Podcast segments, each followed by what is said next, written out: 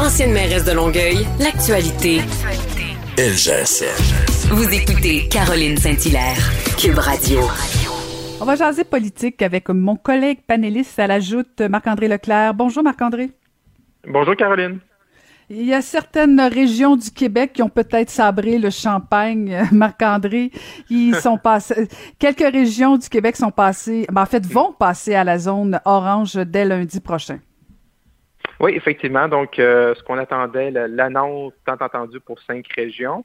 Euh, sabrer Champagne, euh, oui. Euh, je pense que c'est une bonne, c'est une bonne bouffée d'air frais. Ça fait du bien à ces cinq régions-là.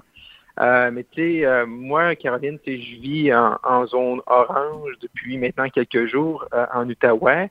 Euh, je peux pas dire que tu sais, c'est pas le Klondike, là. je veux dire, c'est pas le Pérou non plus. Tu sais, je veux dire, c'est pas c'est bien, tu sais, on peut aller au restaurant, il y a quelques petites choses, le, le, le couvre-feu, bon, qui change de 20h à 21h30, donc euh, tu sais, on, on, entend depuis l'annonce de M. Legault des gens dire mon Dieu, tu sais, mais on, on reconnaît la, la, la on reconnaît le côté prudent de M. Legault depuis le début. Il le dit, des fois, il est plus loin que la santé publique. Donc, c'est une bonne chose, c'est une bonne bouffée d'air frais. C'est une décision qui est un peu rendue inévitable euh, que les régions, que toutes les régions du Québec, à l'exception du Grand Montréal, soient en zone orange. Mais, je veux dire, on parle pas de déconfinement total. Et euh, on voit très bien que les régions qui ont euh, viré en zone orange il y a quelques semaines, ou quelques jours, ben que la situation est encore stable, on n'a pas vu de grandes fluctuations au niveau du nombre de cas d'hospitalisation.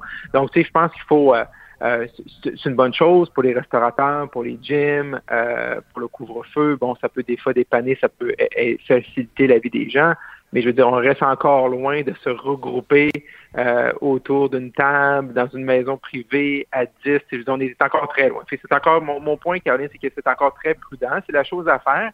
Et euh, on a entendu M. Legault, lors de son annonce mercredi soir, nous dire que le prochain mois était critique. Je pense qu'il a raison. Euh, donc, ça va être intéressant de voir l'impact. Je pense pas qu'il va y avoir un gros impact par rapport à la semaine de relâche. Il y a toujours les variants euh, qui fait peur au gouvernement. Donc, je pense qu'on va en savoir un petit peu plus. Donc, je m'attends pas également qu'au mois de mars, il y ait, ait d'autres grands changements, grandes annonces au niveau des bouleversements de couleurs qu'on a vus mercredi soir. Puis, puis tu as raison, que, parce que quand on se met à scruter les changements de passer d'une zone rouge à zone orange, bon, comme tu dis, on, on peut aller au restaurant, mais c'est toujours dans la même bulle, donc il n'y a pas la notion de rassemblement. Alors, ce sera peut-être juste euh, un petit mousseux avant le, le, vrai, vrai champagne et qu'on sera en ouais, zone attendre, verte. Là. attendre un peu, ouais. C'est ça, c'est ça. Je, je, vais calmer mes ardeurs, euh, effectivement. Euh, mais mais il y a, y a, quand même beaucoup, beaucoup de demandes, beaucoup de pression euh, du côté du sport. ça, on sent qu'il y, a une volonté de la part de François Legault de, donner suite aux demandes, de, relâcher ou, et de déconfiner du côté du sport. Oui, les sportifs se sont organisés. On l'a vu, c'est Pierre Lavoie, euh, euh, qui, est un, nom très connu dans le domaine sportif avec son grand défi. Euh, Michael Kingsbury, notre champion olympique. également, on a vu Jonathan Mar Marchesso, un joueur de hockey avec du côté de Los Angeles dans Ligue nationale de hockey. Donc, il y a vraiment là un, appel, un appel à l'aide et, et, et, on a vu le premier ministre également cette semaine nous dire bon ben le, sport c'est important. Euh, ça faisait du bien d'en entendre dire. C'est quelque chose qu'on n'avait pas beaucoup entendu dire durant depuis depuis la dernière année déjà. Euh, puis de voir ces, ces jeunes-là, euh, c'est des rêves, c'est un, ça fait partie également du, des activités parascolaires, ça fait partie d'une vie communautaire un peu dans, dans nos écoles. Euh, moi, j'ai fait beaucoup de natation dans ma vie, ça m'a amené à, à, à, voyager beaucoup, à faire des coupes du monde, ça m'a permis de, de vraiment, ça a vraiment forgé mon ma jeunesse, mon adolescence, puis mon âge préadulte. C'est tellement formateur. Il faut trouver des façons euh, moi, j'ai hâte de voir le plan. Là. On nous promet un plan de déconfinement du sport, euh, surtout pour les jeunes. Euh, il faut, il faut vraiment arriver là. Euh, et ça faisait du bien d'entendre le premier ministre nous dire que ça allait s'en venir. Il y a des façons, il y a des façons de le faire. Il y a certains sports. Je veux dire, on est capable d'être créatif. Soyons-le. Et je pense qu'on doit ça à nos enfants. On leur demande beaucoup. On, on est souvent, depuis un an, on dit, oh, on demande à nos enfants, puis ils répondent bien, puis tout va bien, mais on sent qu'il y a certaines détresses, on sent que ces jeunes-là ont besoin de s'accomplir, ont besoin d'un retour à la normalité. C'est le vaccin qui va nous amener ça, mais nous, comme adultes, on peut faire encore des sacrifices. On sait que les prochaines semaines, on est à un point de bascule versus les vaccins qui vont arriver euh, beaucoup plus nombreux. La vaccination va bien. On voit que dans les CHSLD, ça fonctionne. Et de moins en moins de décès, tant mieux. Les chiffres sont là. Ça nous prouve que le, vaccin fonctionne. C'est une bonne nouvelle. Mais je pense qu'on peut faire encore des sacrifices, nous, les adultes, mais les enfants, il faut vraiment euh, déconfiner le plus possible de façon sécuritaire et des façons de le faire. Donc, c'est la voie à suivre pour le gouvernement dans les prochaines semaines. Lâchons un peu le dossier de la COVID. Faisons-nous un peu de bien, Marc-André. Allons du côté fédéral, ben, du bien au plan de, la COVID, mais c'est pas nécessairement du bien dans le sens où ça se passe pas nécessairement bien. Du côté du, euh, du ministre de la Défense nationale à Ottawa, euh, il, est dans l'eau chaude là, par rapport aux agissements de Jonathan Vance. Oui, vraiment. Euh, ça a vraiment, là, comme on dit en bon québécois, ça a pété hier après-midi. Euh, donc, juste pour placer nos, auditeurs un peu en contexte, on a l'ancien chef d'état-major de l'armée euh, canadienne, Jonathan Vance, comme tu viens de le dire, qui est, pris dans des allégations d'inconduite sexuelle. Et euh, le ministre Sejan, le ministre de la Défense nationale, lors de, différentes entrevues, mais également devant un comité parlementaire le 19 février, a dit à tout le monde que lui, il avait les allégations par rapport à M. Vance, ancien chef d'état-major. Ils avaient appris en même temps que toi puis moi, puis que la majorité des Canadiens, que dans les médias, qui n'avaient qui avait jamais eu information, d'information euh, auparavant euh, sur euh, les agissements de M. Vance.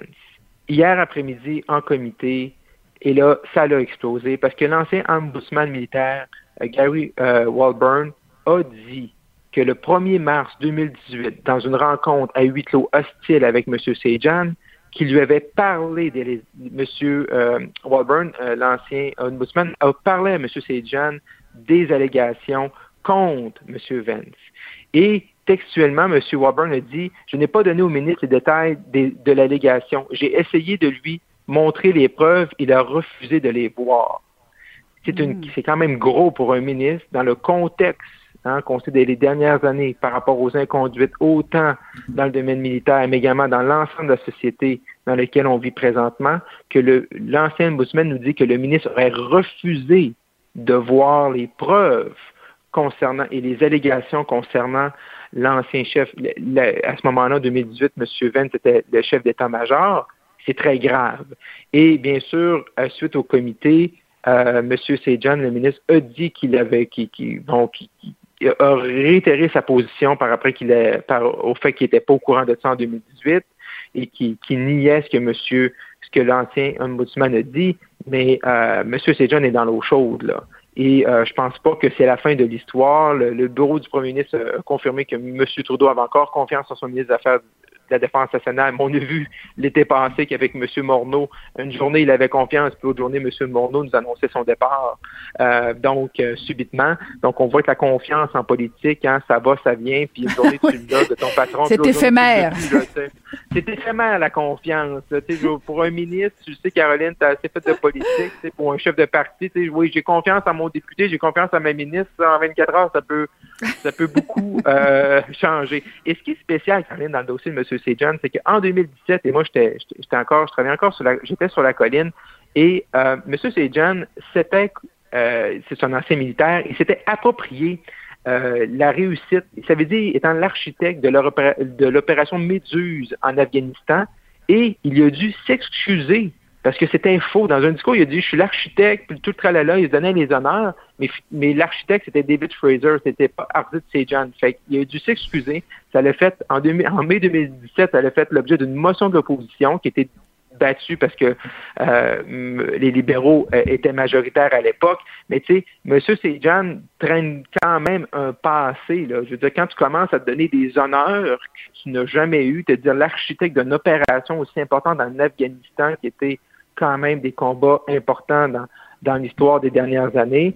Euh, donc, euh, présentement, là, M. Sejan est encore ministre. On va voir. Euh, mais là, vraiment, on est dans un scénario de deux versions complètement différentes. Donc, c'est un dossier qui va être à suivre. Mais il faut le rappeler quand même, Caroline, que le nouveau, le remplaçant de M. Van Art McDonald, lui aussi, hein, il est sur la ligne ben de côté, faisant face aussi à des allégations. Donc, il y a un grave problème au niveau euh, de notre armée canadienne, des ajustements qui ne sont qui ne sont pas euh, acceptables euh, qui n'étaient pas plus à l'époque, mais qui sont vraiment pas acceptables aujourd'hui. Et euh, ça ramène tout en question comment le processus pour choisir euh, nos, nos commandants et cette culture-là qui est inacceptable dans nos forces armées. Et ça fait longtemps, là, je veux dire, c'est une question quasiment de culture au niveau des forces armées canadiennes. Euh, Marc-André, moi, j'étais député fédéral, puis je posais déjà des questions il y a, il y a, il y a 20 ans de ça. Fait que tu imagines, là, euh, c'est, c'est, c'est comme si ça changeait pas. Mais là, quand même, euh, de savoir que le ministre de la Défense aurait menti en comité, c'est une première... est-ce que est-ce que c'est une, c'est une offense? Là, le Parlement siège pas. Je comprends que les libéraux s'en sauvent un peu, mais à un moment donné, le Parlement va reprendre. Est-ce que tu penses que, c'est une question de temps avant que le premier ministre doive le démissionner? Ah ben, tu sais, je veux dire, euh, tu sais, on est au début de cette histoire-là, hein, et, je peux, je peux te dire qu'il y a beaucoup de médias, euh, surtout du côté anglophone, qui vont, qui vont gratter. Tu sais, que c'est pas, ça restera pas comme ça, ça va gratter. Euh, c'est tout le temps la parole de un versus la parole de l'autre. Euh, il paraîtrait-il que cette rencontre-là de mars 2018, c'est une rencontre à huis clos qui était très hostile et par la suite, le ministre aurait coupé les ponts suite à cette discussion-là. Il faut remettre en contexte, hein, qu'on parle de la rencontre du 1er mai 2018, il faut remettre en contexte que huit jours plus tard, toute l'histoire avec l'ancien vice-amiral Mark Norman et l'astérique du côté de Lévis et les délibérations du cabinet, euh, les accusations, des bris de confiance sont arrivés au même moment. Donc, ça brasse. C'est une semaine qui était assez mouvementée, mais encore là, je veux dire, on n'a pas les preuves présentement, mais euh, euh, on va voir dans les prochaines semaines. Et c'est sûr qu'au retour de la Chambre des communes dans les prochains jours, ça va être ça va être un angle pour l'ensemble des partis d'opposition, à savoir euh, vraiment, est-ce que parce que c'est quand même grave si c'est puis j'utilise bien le, conditionnel, si c'est le cas que le ministre a été mis au courant euh, de ces informations-là, il aurait peut-être comme un peu euh, refusé de voir des évidences ou de, se pencher sur la question. Donc, on, présentement, on est devant deux versions des faits qui sont assez contradictoires, mais euh, on sait souvent, la, la, vérité finit toujours par se savoir. Fait qu'on va voir un peu, on va voir comment ça va évoluer dans les. C'est un dossier à suivre, en tout cas, ici à Ottawa. Ben, on va suivre ça. Merci beaucoup, Marc-André. Je rappelle qu'on peut te lire dans le Journal de Montréal, le Journal de Québec et aussi te suivre, bien sûr, à la Joute. Merci, Marc-André Leclerc. Merci. Au plaisir. Bye bye.